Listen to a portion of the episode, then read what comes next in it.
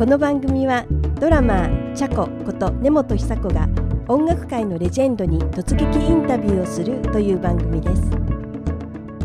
ムッシュかまやつさん最終回の今日はムッシュの座右の銘。ムッシュが音楽をするとき大切にしていること。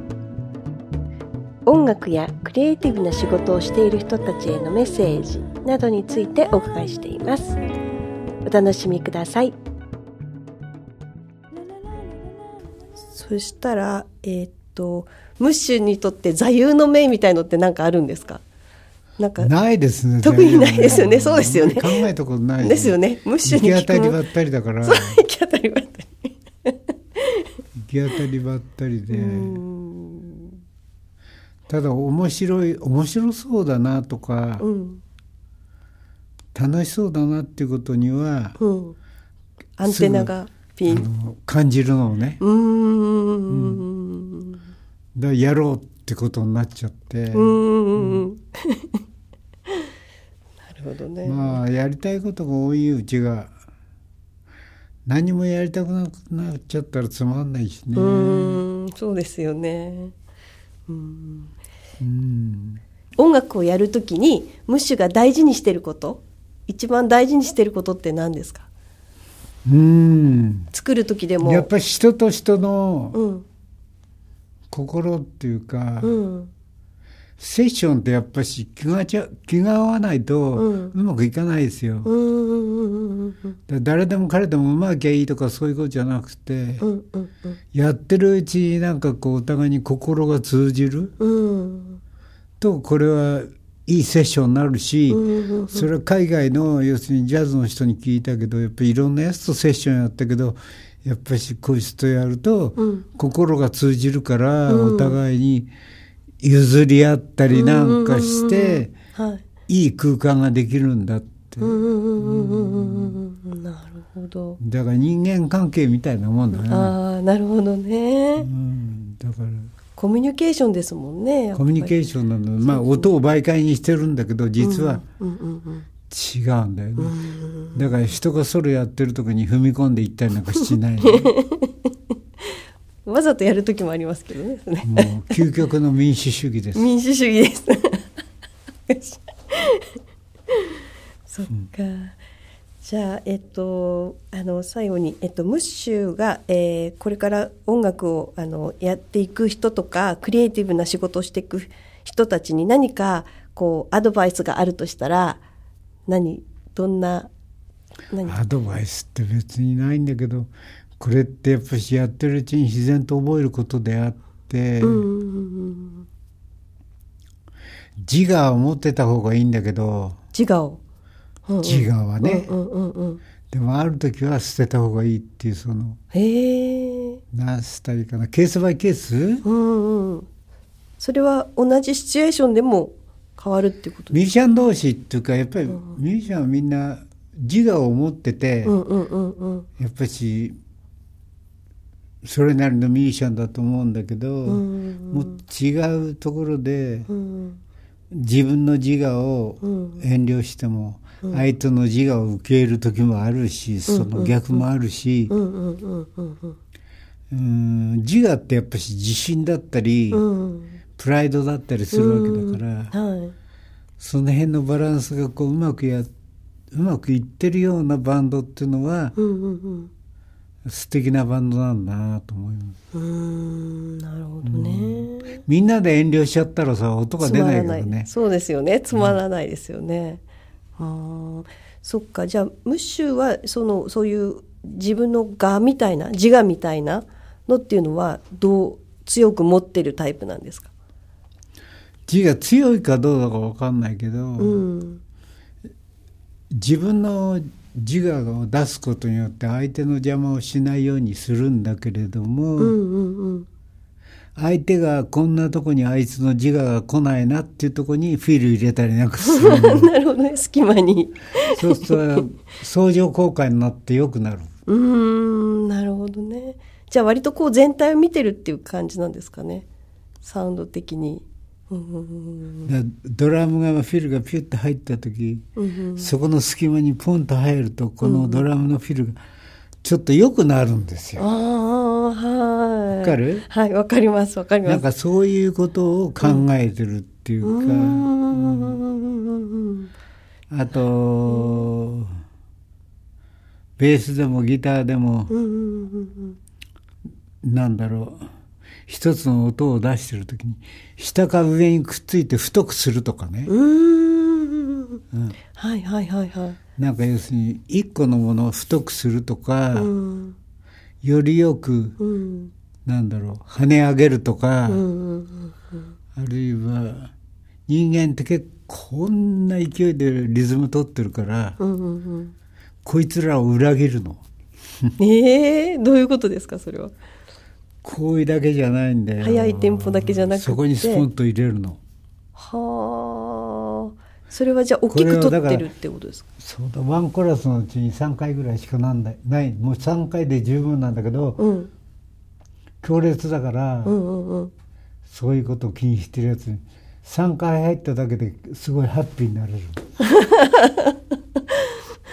なるほど。じゃあ面白いよだからね究極の味の素みたいなもんだよ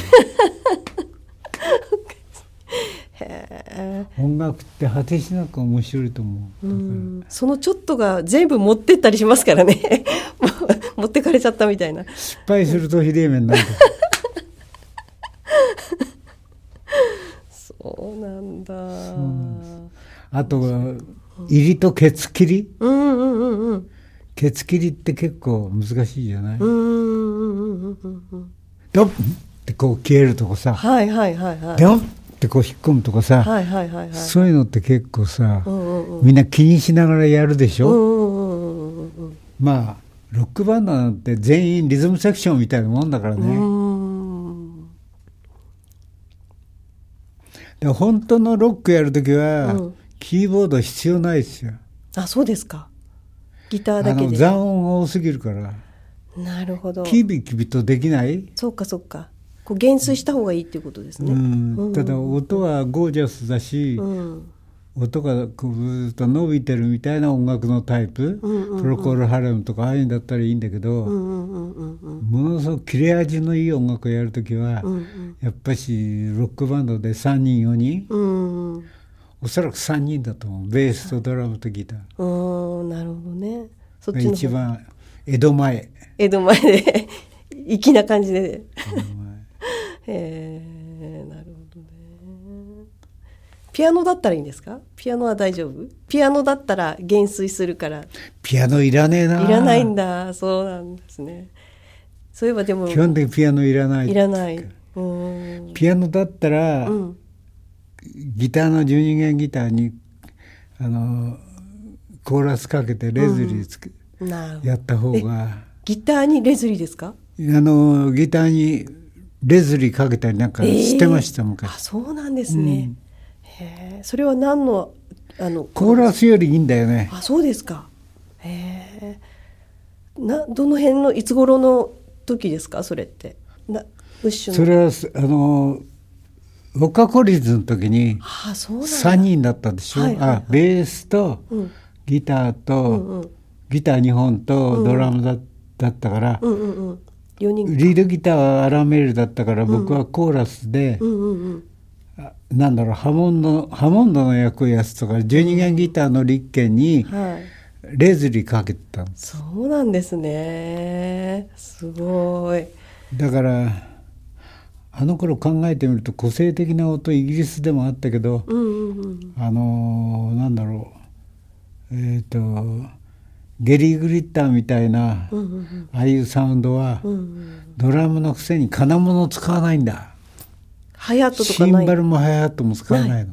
へえ。タムタムとあれだけだけスど、ネアとでそれだけでものすごく個性的な音がしたのね、なるほど。じゃあそういう高い部分はギターに任せてっていうことですかね。そうですね。グリッターサウンドっつってたけど、うんうんうんマーク・ボランは使ったけどね、うんうんうんでもゲリー・グリッター見た時は全然金物使ってなかったから、へえ。だからやっぱり思い切ったうんうんうん思い切った編成でやるんだなと思って。ね、本当ですね。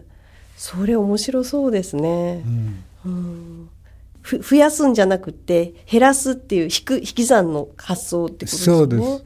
うん、機材からね、うん、だから頭いいなと思ってね、うん、もう絶対に楽器使わない楽器を使うと、うん、あ使わない楽器があると、それだけでサウンド変わっちゃうから。うん。そうですよね。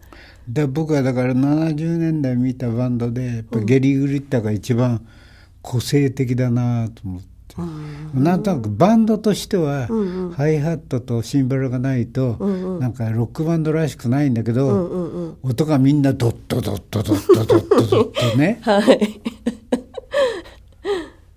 それはそれで後でねやっぱ評価しましたし、ああそうですか、うん、面白いそういうのいたんですねそっか、なるほどねだからミシシッピの上から来たような、うんうんうん、あの黒人のバンドなんていうのは、うんうん、キーボード入ってないけど全部アコーディオンが入ってたりなんかするとさうんなるほど。サウンドがやっぱり独特？そうですよね。この間日本でも和楽器和楽器のバンドを見たけどね。三味線とかですか？和楽器のバンドなんだけど、うんはいやっぱりちょっとロック寄りだから、うんうん、あんまり和楽器がこう表出てこないのね。え和楽器と普通のギターとかも入ってる感じ？入ってるんですよ。だからなんかそれを和楽器的なものに変えれば結構また違うんじゃないかなとか思ったりなんかして。太鼓は普通にドラムなんですか？うん。ああそうなんだ。からインドネシアのガメラ音楽とかああいうのって独特な音でしょ？はいああいう感じで、ポップス作ったらユニークだと思う。あ面白そうですね。うん、うん、だからアイリッシュの、うん、アイリッシュの音楽って独特でしょやっぱり。楽器が違いますもんね。太鼓も。そう僕はねそういう時代に来たのかなとあなるほど。思ってるんですよ。今、うん、一回りして、うん、あ確かに。なんか民族音楽とか面白いですもんね今ね、うん、逆に。ロックとかフォークとかそういうジャンルじゃなくて、うん、変わった音楽、うん、なんかそういえばあのあの民族音楽の楽器ってそのいわゆる人の過聴音って20キロヘルツでしたっけ？ぐらいまでしかないけど、それよりももっと高いところがいっぱい入ってるんですってね、うん、だからこう聞いた時にあの体で感動するみたいなのがあるっていうのをちょっとなんか調べてみたんですけど、なんかやっぱそういうあの普通のあのクラシックのピアノでも何でもそんなにあの20キロより上はそんなになくってこう割と過聴範囲に収まってるぐらい、うん、まあちょっと出るんですけどこう小さくまとまってんですけど民族楽器ってすごい高いところまで音があるから、うん、だからなんか聞くとすごい音ってっていうふうに音をすごいって感じるっていうなんか感動するっていう話をちょっと聞いて、うん、であそういうの使ったらいいのになっていうのはちょっと思っては今いたんですけどね。きっとなんかそういうふうになっていくんですかね音楽も。そうだね、うん、まあでもこういうものって全部音楽雑誌とか、うんうん、いろんなものが絡んでるから、うんうんうん、まあ機材科学的には、うんうん、そういうものが売れるような本にも持っていかなきゃいけないんだけど 逆にそうじゃなくてビジネスできるようなふうにしたら面白いなと思う、うん、そうですよね。大体できたでしょ？楽器は、うん、そうですね、うん、もう完成しましたよね。もう一回ね。完璧に出てるし、うんうん、あのなんだろうな。これ専門家しか動かせないみたいな楽器が一個もなくなっちゃって、だからアマチュアの15ぐらいの男の子が30ぐらいエフェクターついたギターギターのエフェクター持ってるわけじゃない。そうですよね。しかも安くなってますもんね、ね、あれになっちゃうとまたちょっと違うんだよね、うん。やっぱしエフェクターなしで、うんうんうん、アンプとギターで、初期のジェフ・ベックみたいに歪ませるとか、そういうのが原点だから、音太いですもんねそっちの方がねやっぱり。なんかお菓子屋さんみたいにこういうお菓子ありますよみたいな。そういうのってあんま面白くない。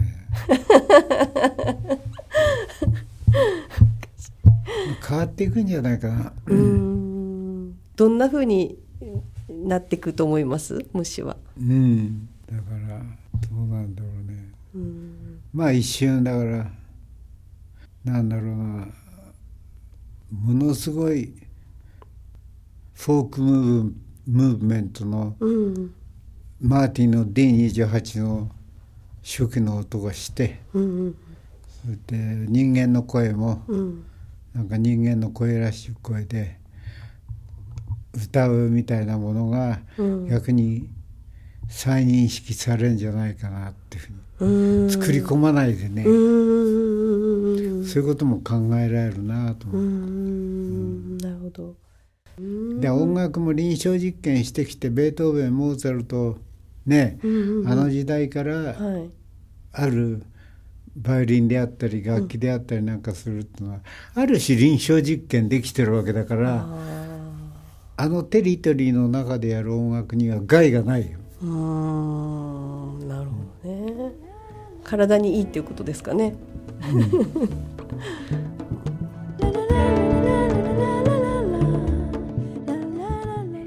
ムッシュかまやつさんのインタビューいかがだったでしょうかこのポッドキャストでは収録できなかった深いトークや裏話などが、えー、ハイレツラジオプライムシートの方で公開されています。ぜひチェックしてみてください。えー、ムッシュのハイレゾライブ演奏も聴けます。入手困難なムッシュの秘蔵音源も聴けます。えー、プライムシートで検索をしてみてくださいね。さて、次回の超一流に聞けは、えー、作編曲家で福山雅治さんのツアーやレコーディングのバンマスなども現在している、え、井上明さんにインタビューをしてまいりました、次回もお楽しみに。